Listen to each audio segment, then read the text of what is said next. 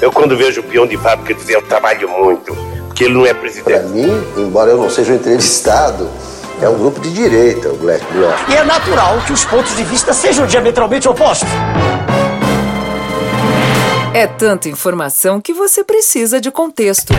Alexandre Borges. É aquela história de atirar no mensageiro quando você não gosta da mensagem. Bruno Garchagen. Só falta eles construírem um muro em volta de Brasília ou do Palácio do Planalto. E Felipe Moura Brasil. Quando ele fala nessas coisas, eu escondo logo a minha carteira. Comentam as notícias da semana para você agora. Enquanto ainda não arrumaram uma casa em Miami.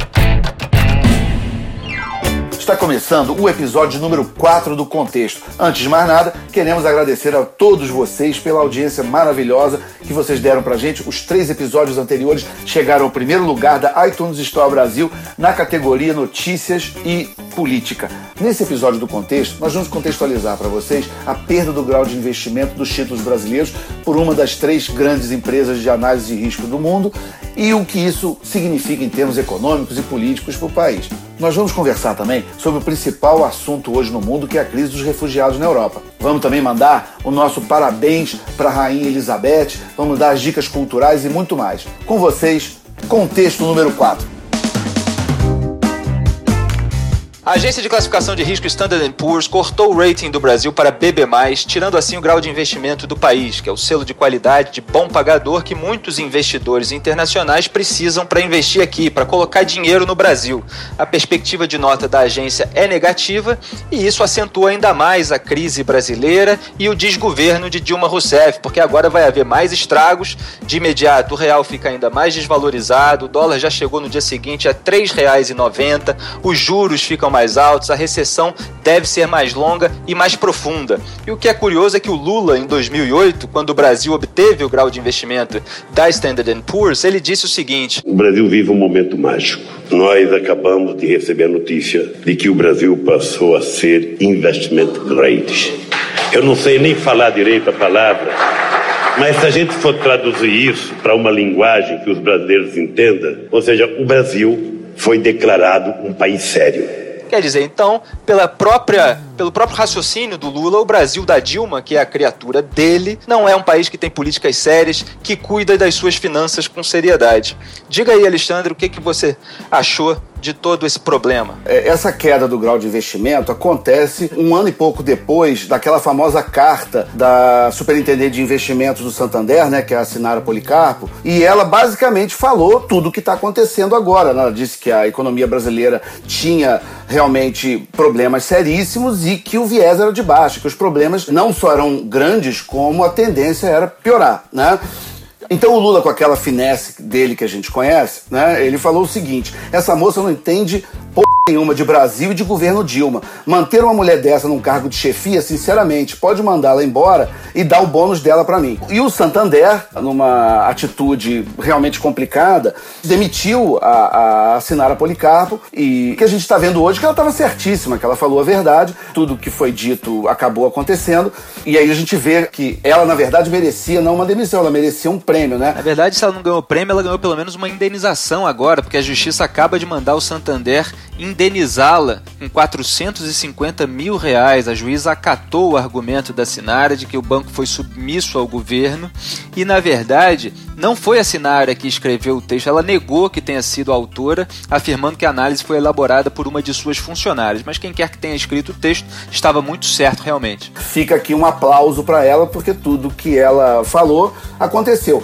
O que a gente vê também agora, as primeiras reações do governo, dos petistas e dos petistas da imprensa, é querer, de alguma forma, desacreditar as agências de risco. É aquela história de atirar no mensageiro quando você não gosta da mensagem. Né? É claro que essas agências erram, essas agências erraram lá em 2008, que é o que está se levantando agora, mas isso é uma discussão à parte. A gente pode entrar na discussão de por que, que esse cartel de três grandes empresas, né, a FIT, a Moody's e a Standard Poor's, quais são as relações que elas têm com os clientes ou com os bancos centrais ou com os governos que fazem com que elas respondam talvez com uma certa lentidão aos movimentos do mercado. Tudo bem, isso é uma discussão válida, pode ter, mas não tem nada a ver com o caso aqui. Primeiro, porque os petistas festejaram quando o Brasil atingiu o grau de investimento, e segundo, porque nós temos consequências muito graves e diretas com essa nota junk, né, de ser lixo como investimento. Concordo com o Felipe, realmente nós estamos aí numa trajetória de queda muito complicada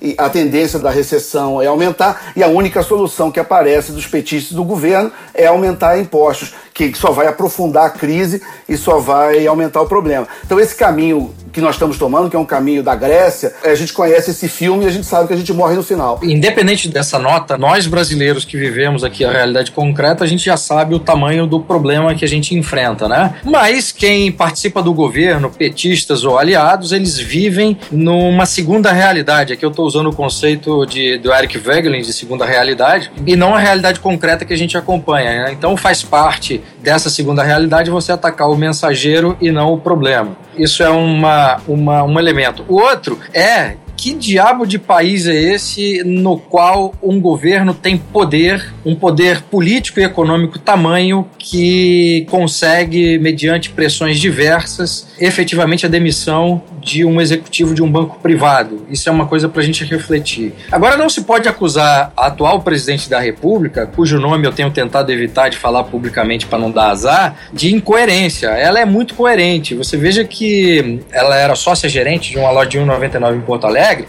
e ela tem aplicado na condução, na administração, entre aspas, do país, a mesma competência que resultou no fechamento dessa loja de 1,99 em 1996, né? O que é engraçado é que o nome fantasia dessa empresa da qual ela era sócia-gerente era Pão e Circo. Então acho que isso dá uma dimensão muito simbólica, né, a toda a trajetória profissional da atual presidente da República. Eu queria também chamar aqui a atenção para a entrevista que o ministro Joaquim Levy concedeu ao Jornal da Globo e, e ele assimilou de forma muito adequada ou deixou-se ser sugado por essa segunda realidade do petismo né? E essa entrevista deixou isso muito claro. Né? Acho que no, no âmbito econômico ficou esclarecido de vez que ele pretende nivelar a escola de Chicago, da qual ele é, é oriundo com seu PhD, com a Unicamp, que não só levou a problemas sérios na condução econômica do país no passado, mas continua dando a sua contribuição nefasta para o nosso caos. E ele incorporou direitinho essa máxima petista de nivelar tudo por baixo e transferir a conta para os brasileiros. E a gente, ao ouvir e ver o ministro da Fazenda dizendo que a população está preparada e vai entender se precisar aumentar mais impostos, é de uma falta de, de sentido de realidade, um descolamento completo da vida diária que a gente tem que pensar também de que forma que uma pessoa que entra no governo deixa de virar uma pessoa que vive numa sociedade e passa a viver nesse segundo plano de realidade. E por último, eu queria só relembrar um trecho de uma carta que foi publicada pelo chefe da Casa Imperial do Brasil, o príncipe Dom Luiz de Orleans e Bragança, quando ele disse num trecho da carta que esse atual governo tem um projeto que insiste no erro fatal de conduzir nossa realidade socioeconômica nas sendas de um socialismo estatista, cujos frutos trágicos o mundo continua a presenciar, inclusive no nosso continente.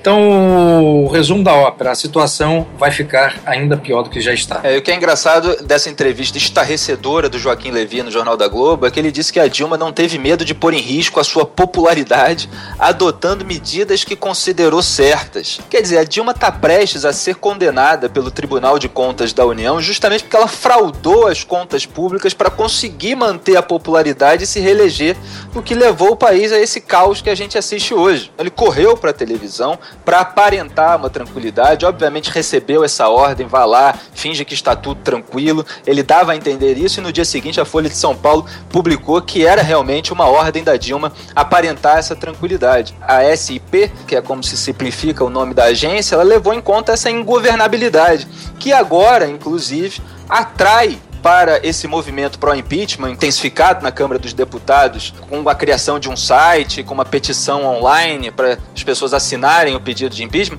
ele atrai o empresariado e as classes C e D, que antes eram mais refratárias. O governo está aí num estado terminal e o vice-presidente Michel Temer disse: o momento não é de partido, não é de governo, é de pensar no país. Quer dizer, já está ali se descolando, mas ao mesmo tempo adotando um discurso que, como sempre, deixa uma porta aberta para o céu, outra para para o inferno, né?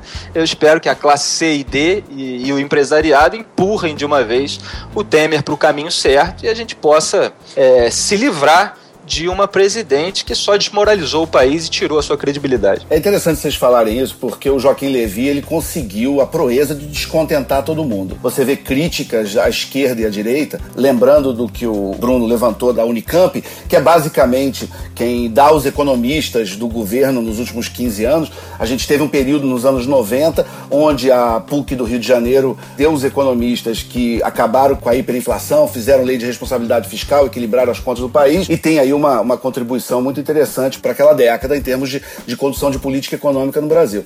Agora nós vivemos mais de uma década de hegemonia da Unicamp e essa escola de economistas da Unicamp está batendo no Levi porque está dizendo que ele é um conservador e que a política dele de austeridade está quebrando o país. Você meu Deus do céu, primeiro aonde que Joaquim Levi é conservador? Né? No máximo ele é um cara alfabetizado, sabe fazer conta. Se isso é ser conservador, então fica um elogio aí involuntário. Mas basicamente o que o governo brasileiro está fazendo, chamar de austeridade é uma brincadeira, né? Quer dizer, um governo que tem déficit, que apresentou um orçamento com 30 bilhões de buraco no vermelho, que é uma coisa inclusive contra a lei de responsabilidade fiscal, um país que não corta gastos, que os gastos do governo e gastos com custeio aumentam exponencialmente. Você vê uma parte aí dos economistas ainda achando que o Brasil é austero, que o Brasil está indo por um caminho da austeridade. O governo brasileiro é uma máquina incontrolável de gastos, então é uma obscenidade falar que o Brasil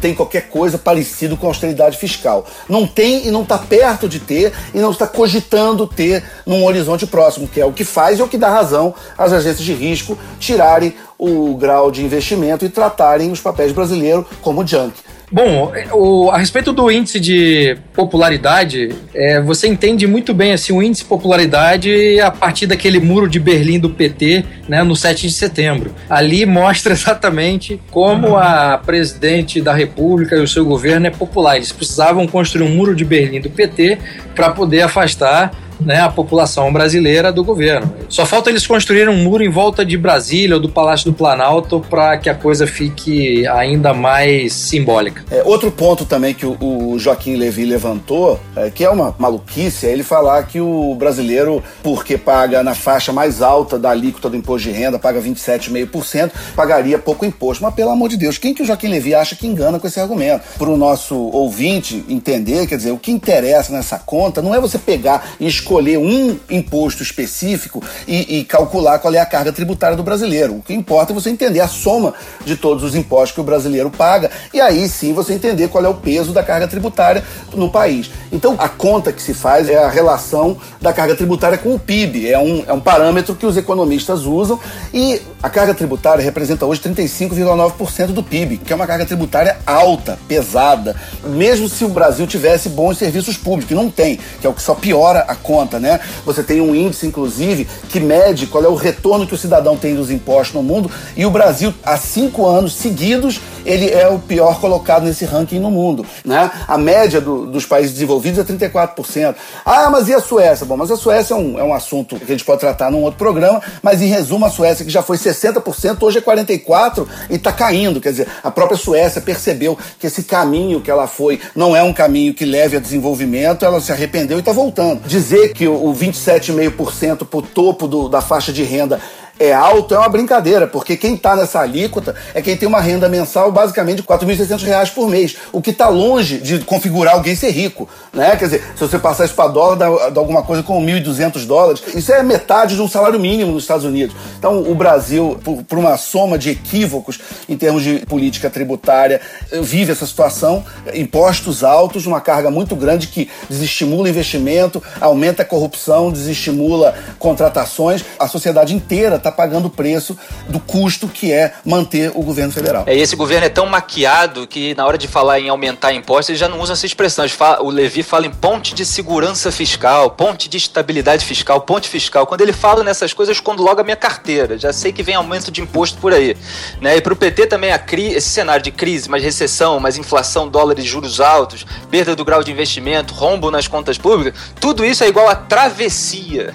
Quer dizer, uma pura vigarice, esses eufemismos mecanismos que, do marketing petista. E é bom lembrar que toda essa filosofia de gastança que se intensificou no governo Dilma e que agora está gerando toda essa crise, foi instaurada pelo Lula, que se orgulhava de ter a ousadia de gastar. Em novembro de 2007, questionado pelo jornal o Globo sobre os excessos no quesito de gastos públicos, ele disse: se fosse possível fazer a máquina funcionar diminuindo o dinheiro, seria ótimo. Segundo Lula, quanto mais se gastasse, mais o Estado estaria sendo eficiente. Agora a gente está pagando todo o preço dessa era lulista. E olha que lá em 1976 o Estadão fez uma reportagem sobre os gastos do governo Geisel e tinha 19 ministérios e isso na época já era motivo de escândalo. Né? Agora são 39 no governo Dilma, um aumento de mais de 100%. E o resultado dessa farra do Lula e da Dilma está aí, é, o déficit orçamentário em mais de 30 bilhões de reais, a inflação já quase em 10%, a retração maior do que 2,44%, quer dizer, o crescimento menor do país em 2015, e os programas sociais que edificaram os governos petistas agora já estão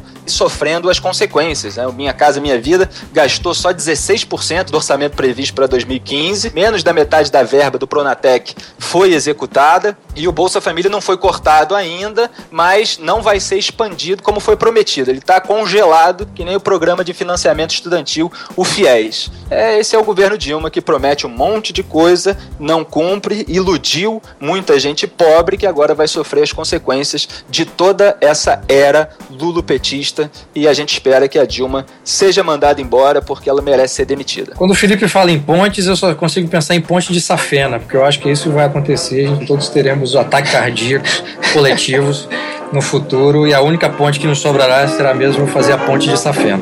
Tá fazendo ano e meio amor que nosso lar desmoronou. Meu sabiá, meu violão uma cruel desilusão foi tudo que ficou. Ficou pra machucar meu coração. O mundo ficou chocado com a imagem do cadáver de um menino sírio de três anos arrastado para a areia de uma praia do mar Mediterrâneo, onde ele havia se afogado quando sua família tentava chegar de barco à ilha grega de Kos. Doze passageiros morreram, entre eles a mãe do menino e o irmão de cinco anos de idade, também afogados, e Abdullah Kurdi, o pai do menino, foi o único sobrevivente depois que o barco deles virou. Jornais e revistas repercutiram a imagem pelo mundo como um símbolo da tragédia dos sírios que buscam refúgio na Europa, fugindo famintos da guerra civil do país e dos terroristas do grupo Estado Islâmico. Dias depois, novas versões sobre a história daquela família vieram à tona de forma bem mais discreta. De acordo com o Wall Street Journal, o pai estava vivendo não na Síria, mas em uma área relativamente segura de uma cidade turca, onde trabalhava em canteiros de obras por 50 liras turcas por dia, equivalente a 17 dólares, mais ou menos 60 e poucos reais por dia, que equivalem hoje a mais de 1.800 reais por mês de salário. Ou seja, no Brasil do PT, o pai do menino morto seria classificado como classe média. No entanto, ele disse que não era o suficiente para sustentar a sua família e confiava na irmã Tima, que mora no Canadá há 20 anos, para ajudar a pagar o aluguel. Essa irmã disse ao jornal que o pai deles, o avô do menino morto, aconselhou Abdullah a deixar a Turquia e ir para a Europa ter seus dentes consertados. Mas Abdullah não quis deixar a esposa com os dois filhos e a Tima, irmã dele, o ajudou a pagar a viagem de barco que custou 4 mil euros. Então, a princípio, foi para a obtenção de cuidados dentários acessíveis através dos programas sociais concedidos na Europa que eles acabaram em um barco a caminho da ilha grega. Não era que eles estavam fugindo de uma zona de guerra devastada por conflitos, fome ou qualquer outra coisa. Ele precisava ir ao dentista e acabou decidindo que era melhor levar a família junto para buscar uma vida melhor, mas o barco virou. Isso é o que se conclui pela versão da família, segundo a qual o objetivo final era que Abdullah levasse mulher e filhos para morar no Canadá com a irmã. Mas dias depois surgiu outra versão mais grave, porque sobreviventes do naufrágio acusam Abdullah de ser traficante de pessoas e de ter pilotado o barco precário que afundou tentando alcançar a Grécia. Abdullah havia dito que um turco pilotava o barco e se jogou ao mar quando a situação se agravou, mas um casal iraquiano que contou ter perdido dois filhos na travessia disse à agência Reuters que Abdullah entrou em pânico e acelerou quando uma onda atingiu a embarcação. Então, isso tudo é para dizer, em primeiro lugar, que nem sempre a imagem símbolo de uma tragédia condiz exatamente com a narrativa que a imprensa vincula a ela de forma resumida, sintética, para não dizer simplista. Todos nós aqui do programa Contexto ficamos sensibilizados com a morte trágica do menino, que sem dúvida é uma grande vítima, e sem jamais relativizar a dor da sua perda, o que não podemos é deixar de contextualizar corretamente a sua história, informando o público como ela se encaixa no drama da região. Em segundo lugar, é preciso distinguir quem são os imigrantes dentro dessa chamada crise de refugiados, dessa imigração em massa para a Europa. Você tem sim os sírios que estão fugindo da guerra e do terror, e depois vamos analisar as causas disso. São em geral os que estão em situação mais dramática em seu local de origem, entre eles aos cristãos ainda, que vivem a situação mais dramática de todas, porque são as vítimas prioritárias dos terroristas do Estado Islâmico, tidos como infiéis. Você tem um segundo grupo de imigrantes que não estão fugindo da guerra, mas buscam uma vida melhor, cientes das vantagens dos benefícios sociais europeus. Nesse grupo, você tem gente de outros países do norte da África que também falam árabe e tentam se passar por sírios, muitas vezes com passaportes falsos, para afetar um drama maior do que realmente vivem e conseguirem entrar na Europa. E você tem o que a imprensa quase não fala também, que são terroristas islâmicos infiltrados entre os refugiados, aproveitando-se da situação para penetrar no continente europeu com com o intuito de depois cometer atentados. Isso sem contar que há grupos de terroristas islâmicos já na Europa, presentes na Alemanha, por exemplo, que estão tentando recrutar refugiados sírios também islâmicos para sua causa, para cometer esses atentados no continente europeu. Então a situação é muito mais complexa do que parece à primeira vista. Bom, o problema que o Felipe apresentou é complexo, ele tem várias dimensões. O James Forsyth, num texto para Spectator, ele aponta uma das dimensões desse problema e trata especificamente da agenda política do governo alemão, essa mensagem que foi passada de que o governo alemão terá uma agenda para receber é, refugiados. Ele faz nesse texto uma distinção entre os refugiados e os migrantes econômicos, refugiados sendo aqueles que fogem de zonas de conflito ou de perseguição religiosa, etc., e esses migrantes econômicos que são pessoas que estão fugindo em busca de uma vida melhor, e isso inclui também essa parte dos benefícios sociais que os países da Europa oferecem. Mas em ambos os casos, você tem um, um elemento que é comum, que são pessoas fugindo para conquistar uma vida melhor. Isso não pode ser descartado, né? Mas você tem um problema. A Europa não tem capacidade para receber todo mundo. E num universo tão grande de pessoas, aquelas pessoas que são escolhidas, elas são beneficiadas e as pessoas que não são escolhidas, elas continuarão sofrendo todos os efeitos dessa intervenção dos grupos de poder dos países de origem, das localidades de origem. E aí os países europeus estão no seguinte dilema nós criamos programas específicos para resolver um problema circunstancial, para receber esses migrantes, ou tomamos medidas, como foi feito no passado, para intervir de alguma forma nesse país e tentar resolver, junto com grupos locais mais moderados, é, instituir uma determinada ordem naqueles países para que esses grupos não continuem fugindo. Porque quanto mais incentivos né, forem criados pelos países da Europa para receber pessoas, é natural que em zonas problemáticas essas pessoas queiram fugir para lugares melhores. Isso é natural do ser humano, isso não vai mudar. O que tem que mudar é a política nesses países para que essas pessoas permaneçam nos países com uma vida melhor. Agora, a Europa vai ficar numa situação é, extremamente complicada, e os Estados Unidos em particular, porque sempre deu apoio a, a esse país, e, e, e, tem no livro A Obsessão Americana de Jean-François Revel, ele mostra isso de forma muito clara, né, como que os Estados Unidos, o governo americano, os governos americanos foram sempre solicitados pela Europa para ajudar de alguma forma, então, dadas as intervenções, as falhas das intervenções anteriores e todos os problemas que foram criados, né, e, e, esses exemplos recentes né, no Oriente Médio de intervenções alimentando com armas grupos locais,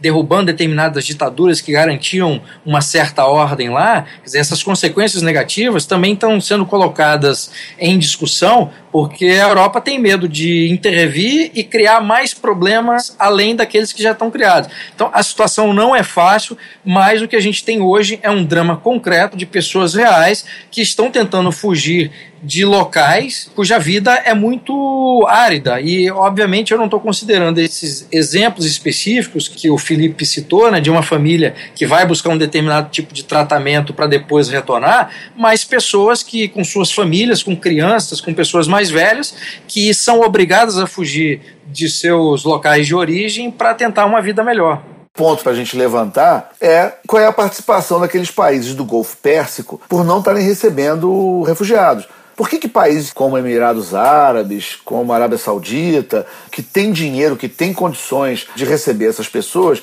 mas não só isso, eles também têm outras afinidades, têm afinidades étnicas, culturais, religiosas. Eles seriam, evidentemente, os mais capacitados e indicados para resolver um problema da região deles, e não a Europa. Né? Não faz nenhum sentido o tamanho da cobrança que o mundo está fazendo em relação à Europa e não está cobrando países da região que deveriam estar recebendo uma parte aí dessas pessoas. Então, aí sim, em algumas coisas mora o preconceito. Quando a cobrança é feita de uma maneira para a Europa e de outra maneira para países árabes, você vê que o que está implícito é que essas pessoas que estão criticando ali na imprensa, os chamados especialistas, eles não conseguem fazer o mesmo tipo de cobrança ou fazer uma equivalência moral, civilizacional entre os países do Golfo Pérsico e os países europeus. Então é interessante porque eles criticam a Europa com uma dureza inacreditável, desproporcional, injusta, mas de alguma forma eles reconhecem ou imaginam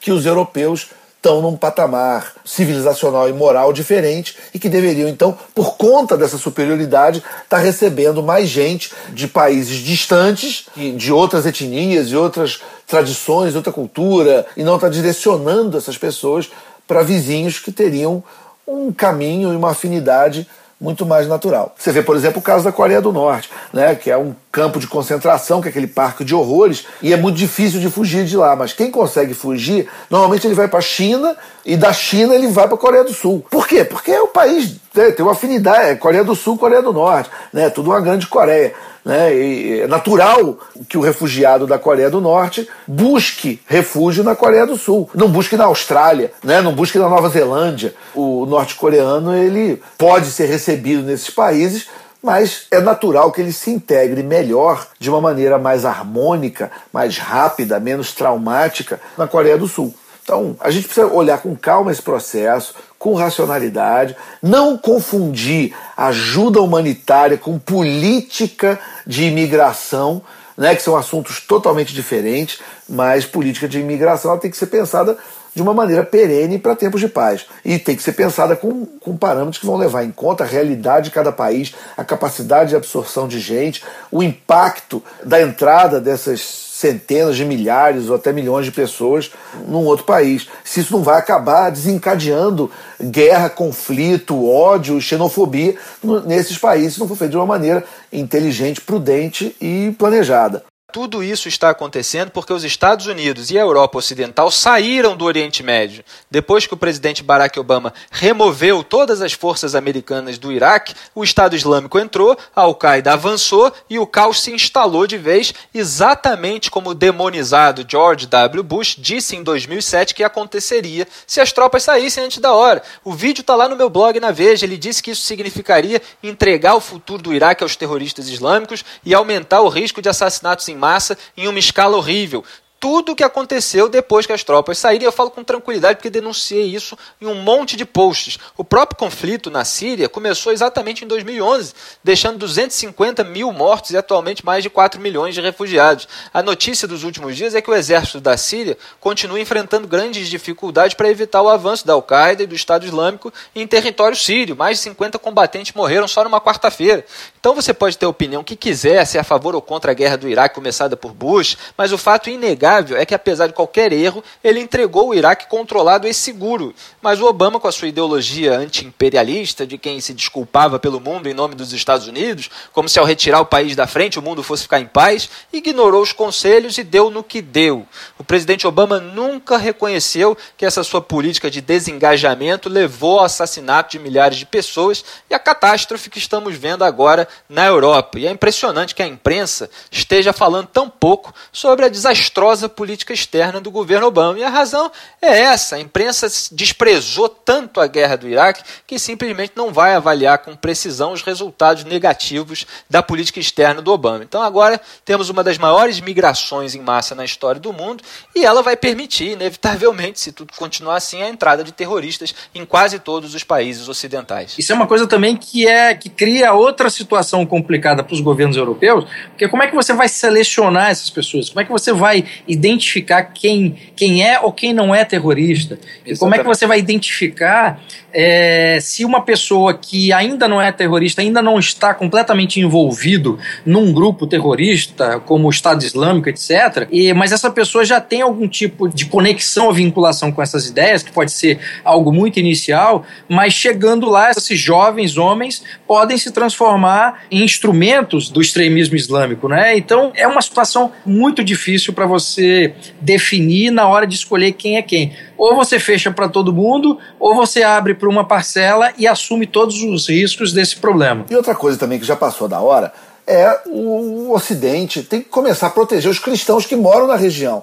Hoje, o cristão que mora em alguns daqueles países, ele é perseguido, ele não tem, é um cidadão de segunda classe, ele tem uma chance muito grande é, de morrer. Né? E a gente vê uma preocupação enorme da imprensa e dos intelectuais com os muçulmanos que estão se refugiando na Europa, e eu não sou contra, claro que não, vamos cuidar das pessoas, mas eu acho que os cristãos que estão no Oriente Médio mereciam também uma atenção, no mínimo, igual.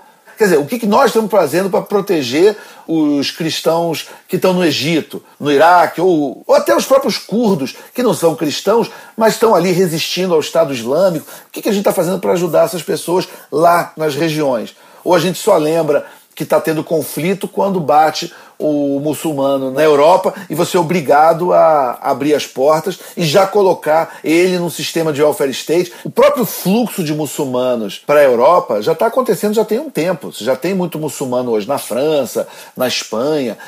E como é que está sendo a integração? Como é que está acontecendo esse processo? Então eu acho que o mundo também tem que começar a parar e olhar com calma, sem medo de ser acusado de, de nomezinho feio, de xingamento, mas tem que parar, tem que pensar e entender o que está acontecendo com esses fluxos migratórios, o que, que acontece no caso específico dos muçulmanos, a maneira, qual é a disposição que eles têm de assimilar as culturas dos países que eles estão chegando e o quanto que eles querem entrar em outros países, mas basicamente manter uma extensão dos países de origem, e isso precisa ser analisado como um processo que não é exatamente imigração. Quando um grupo grande de pessoas sai de um país e vai para outro, mas naquele outro país ele quer fazer um território dentro daquele território e ali ele fala a língua que ele quiser, ele tem o sistema de leis e de costumes que ele quiser, as tradições religiosas que entram em conflito direto com as leis e os costumes do país que ele está chegando. Gente precisa entender como é que isso vai funcionar. Não pode ser simplesmente de uma maneira, ah, é assim mesmo e, e engole. Né? Eu acho que já passou da hora do Ocidente parar de brincar com esse assunto e olhar de uma maneira séria. É, bom, a gente não está discutindo aqui nesse programa específico o problema da imigração, dos controles das fronteiras. A discussão não é essa, a discussão é do problema concreto que existe hoje de determinadas regiões que pessoas estão fugindo né, dessa opressão na qual vivem e a Europa se depara agora com um grande problema para a qual não está preparada. Eu acho que no, em algum programa futuro a gente pode até discutir especificamente o problema de, da imigração como um todo e não esse tipo de imigrante específico que é o refugiado. É totalmente diferente. Você não pode comparar o que é um mexicano da fronteira que vai para os Estados Unidos, as afinidades históricas e culturais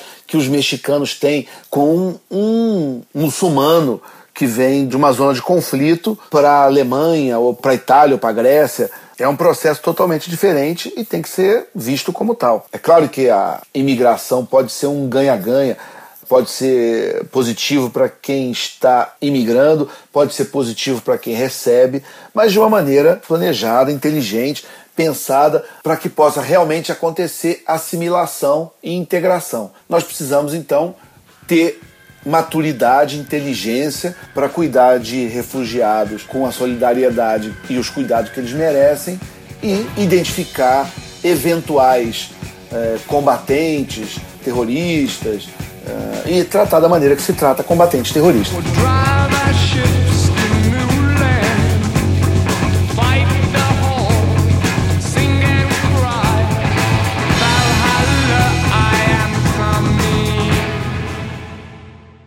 E na Inglaterra, no Reino Unido, na Grã-Bretanha, se comemorou na quarta-feira, dia 9 de setembro, o mais longevo reinado da história da coroa britânica. A Rainha Elizabeth II, a atual rainha, completou 63 anos e 217 dias de trono.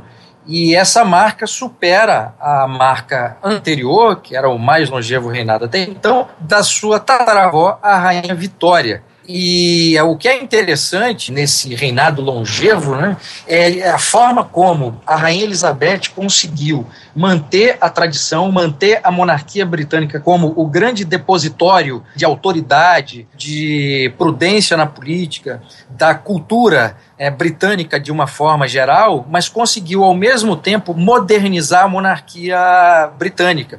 Isso é um elemento muito interessante e rico, porque a crítica que se faz normalmente por pessoas que não fazem ideia do que seja a monarquia e a monarquia britânica em particular é uma crítica dirigida especificamente a uma ideia de que a monarquia é algo antiquado e que não serve à atualidade, aos tempos atuais, o que é uma balela, é uma ignorância, é, uma, é um erro, é muito comum. A forma como a monarquia britânica, sob o reinado da Elizabeth II, conseguiu manter as tradições e se modernizar, inclusive politicamente, é algo que deve ser observado com muito cuidado, ainda mais no Brasil, onde a gente teve uma tradição é, uma tradição monárquica muito rica né, e que foi interrompida por um golpe militar republicano em 1889.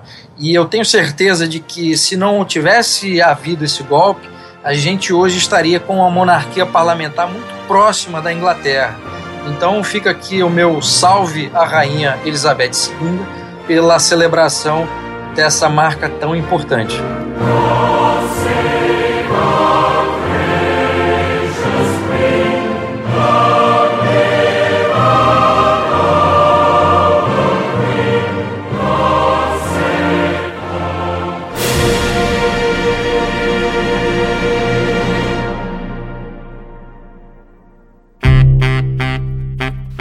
Depois de tanto assunto pesado, o programa Contexto chega ao quadro de dicas culturais e hoje eu quero reproduzir aqui um áudio que é uma verdadeira dica cultural aos pais de todo o Brasil. É uma professora da Amperge, eu recebi esse áudio dos alunos dela e ela está dizendo o que ela fez quando o filho chegou em casa com a camisa do Che Guevara. Olha, tem muita mãe dando defeito por aí, mas essa funciona e a mensagem dela é sensacional e traduz um pouco do espírito desse programa. Ouçam aí a minha edição com a voz do Che Guevara no meio. Senta aqui. E aí, caramba, minha mãe. Sentei lá, internet, lê quem foi Che. Mãe, tem informação errada. Abre aí, bota no YouTube. Declaração de Che Guevara na ONU em 1964. Fuzilamos, temos fuzilado, continuaremos fuzilando. Hemos fusilado, fusilamos y seguimos, seguiremos fusilando mientras sea necesario. Nuestra lucha es una lucha a muerte. Você acha que, você acha que, vale, que vale matar em nome de uma causa? Se você acha que vale matar em nome de um ideal político, ou de um regime, que seja, você continua com a blusa do cheiro. E eu não falo mais nada sobre isso. Não posso, eu não posso pensar por você. Agora, se você acha que tá errado, tira a blusa do Che agora. Aí ele foi muito sem graça, tirou a blusa, tudo bem, mãe. Então acabou. Eu não estou, eu não estou impedindo que ele goste do Che. Eu só quero que ele saiba quem é Che. Ele pode continuar gostando do Che. E outra coisa, não é porque eu falei, é porque ele ouviu o Che falando. Né? Por que eu estou falando essa história? Porque, cara, pensemos quisermos pensar diferente. Só tenhamos uma coisa em mente. Vamos ouvir o outro lado. Tá certo? Vamos ouvir o outro lado. Nas dicas culturais essa semana, eu vou falar de um filme e de um documentário. O filme é Mera Coincidência, de 1997, com Dustin Hoffman, Robert De Niro, e tem uma história muito divertida, interessante, engraçada. O presidente americano ele está em plena campanha de reeleição quando ele é envolvido num escândalo. Para abafar esse escândalo, os assessores resolvem inventar uma guerra de mentira e convencer todo eleitorado que os Estados Unidos estão em guerra. Então as estratégias que são criadas para fingir que essa guerra está acontecendo, realmente é tudo muito surpreendente, vale a pena dar uma conferida, somente nos tempos atuais, onde você vê cada vez mais a desconexão entre a realidade e o que o jornalismo e a televisão estão mostrando. Então, dá uma olhada em mera coincidência, eu tenho certeza que você vai se divertir. O documentário é do indiano naturalizado americano Dinesh de Souza. É um documentário que você vai encontrar no Netflix brasileiro. Se chama 2016 ele foi feito um pouco antes da eleição presidencial americana de 2012 e ele é uma previsão e um alerta que esse documentarista faz em relação ao que o risco de reeleger Barack Obama, só que ele faz isso contando a vida do Obama e dando uma perspectiva sobre as suas ideias, o que, que ele pensa. Ele vai no Quênia, ele conversa com a família do Obama, ele dá uma investigada sobre quem são seus mentores, quem fez a cabeça dele. É com certeza, de longe, o melhor quadro já desenhado para você entender quem é o homem mais poderoso do mundo que está sentado lá na Casa Branca. O Dinesh de Souza, ele é também uma resposta ao Michael Moore, aquele delinquente que fez documentários incrivelmente mentirosos, que ofendem a inteligência de qualquer pessoa minimamente informado que assiste. Já o Dinesh de Souza faz um trabalho honestíssimo de investigação e é interessante você olhar esse documentário hoje, alguns anos depois, você começa a ver muitas das previsões que foram feitas nesse documentário acontecendo. O que poderia até parecer teoria conspiratória quando o documentário foi feito em 2012, hoje, às vésperas da eleição de 2016, a gente vê muita coisa prevista nesse documentário acontecendo. Então dá uma olhada, 2016 está no Netflix, você vai ver muita coisa que a imprensa não te conta sobre o Obama, tem muita informação importante para você entender o mundo atual. Eu começo dando uma dica de dois livros. O primeiro, A Obsessão Anti-Americana, de Jean-François Revel, porque eu acho que esse livro apresenta muitos elementos de ordem política internacional que podem servir como informação e argumento para o atual debate que a gente tratou aqui no, neste programa sobre política internacional, Europa, etc. O segundo livro que eu quero recomendar chama-se A Política da Prudência de Russell Kirk, que foi publicado pela E! Realizações, e é um livro que mostra né, essa concepção específica de prudência na política, né, com base no, no, conservadorismo tanto inglês quanto americano, que o Russell Kirk tem essa influência muito forte do Edmund Burke, e do intelectual, poeta, ensaísta T.S. Eliot, e eu acho também que a política da prudência de Russell Kirk também será muito útil para quem quer entender a política e ter um instrumento mais valioso e adequado para analisar, inclusive, as questões atuais que afligem não só a Europa como o Brasil. Então fica, fica aí as minhas duas dicas culturais da semana. Contexto é um programa de viúvas do regime militar que querem baixar impostos dos ricos para manter seus privilégios por mais 500 anos.